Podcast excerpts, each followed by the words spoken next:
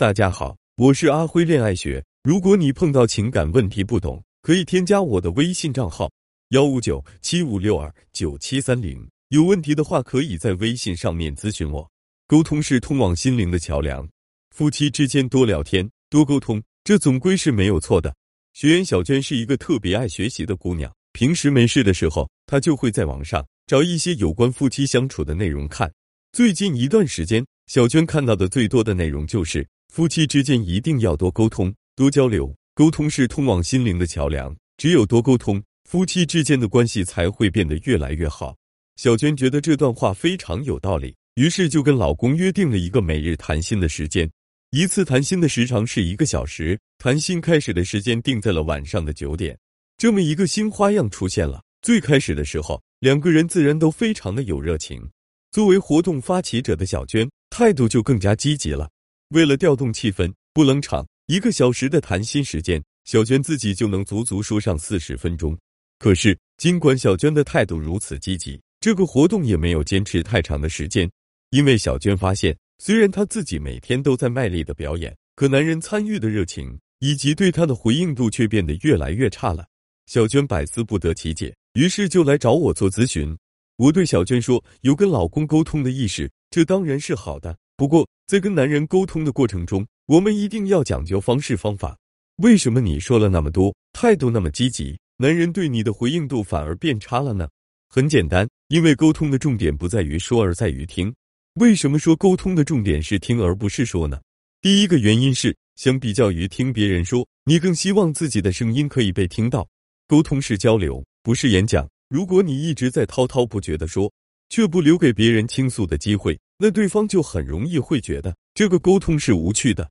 第二个原因是，当你一味的去说，一味输出自己的观点时，你对于别人说的话的关注度和理解力就会大大的降低。当男人在你身上接收不到他想要的反馈的时候，他就会对你产生失望的情绪。如果这种失望的情绪不断蔓延之后，男人继续跟你沟通的热情就会大幅度的下降。听了我的这番分析之后，小娟马上就流露出了恍然大悟的神情。所谓的沟通，其实是由两个部分组成。沟通的方向一定要去多听，而不是多说。沟通的技巧，第一点，同样的一段内容，怎么去表达，才能让他进入到男人的心坎里？第二点，同样的一个道理，怎么去表达，才能让男人更容易接受？说到这，问题来了，在婚姻中常见的沟通技巧有哪些呢？有很多直肠子的姑娘。他们心里有什么，嘴上就会说什么，并且他们表达自我的速度非常快，态度也非常的积极。可婚姻不是普通的社交，长期的亲密关系中，男人更需要的是你对他的理解。如果你一直率性且鲁莽的表达自己，男人真的很难能获得一种被理解的感觉。所以在跟男人沟通的时候，一定要学会试探性沟通。首先，在说之前，一定要先学会听，通过听。快速的搜集并掌握一些信息，然后把这些信息当成原材料，利用这些原材料再去跟男人沟通。经过这样的一番操作，你就能做到有的放矢，针对性的去满足男人的需求的。另外，在表达自己的观点的时候，一定不要把话说的太死，而是要给自己留出一定的转折空间。比如，你内心真实的想法是：你对我的关心太少了，你应该多关心我一下。这句话是不会有什么大问题的。如果男人就很敏感，就是不认同你的观点，这个时候两个人的关系就会陷入一种危险的境地。当然了，这种所谓的危险也是不可避免的。关键是怎么才能拥有化解危险的机会和能力呢？这就要求你在最开始说话的时候，一定不要说的太死。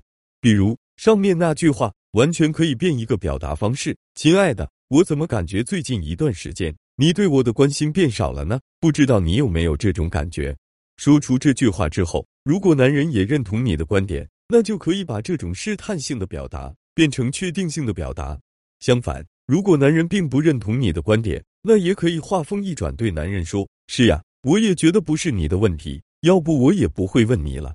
可是问题到底出在了哪里呢？咱们一起想一想好吗？”经过这样的一番操作之后，你既没有跟男人产生对抗。同时又把问题摆在了男人的面前，这何乐而不为呢？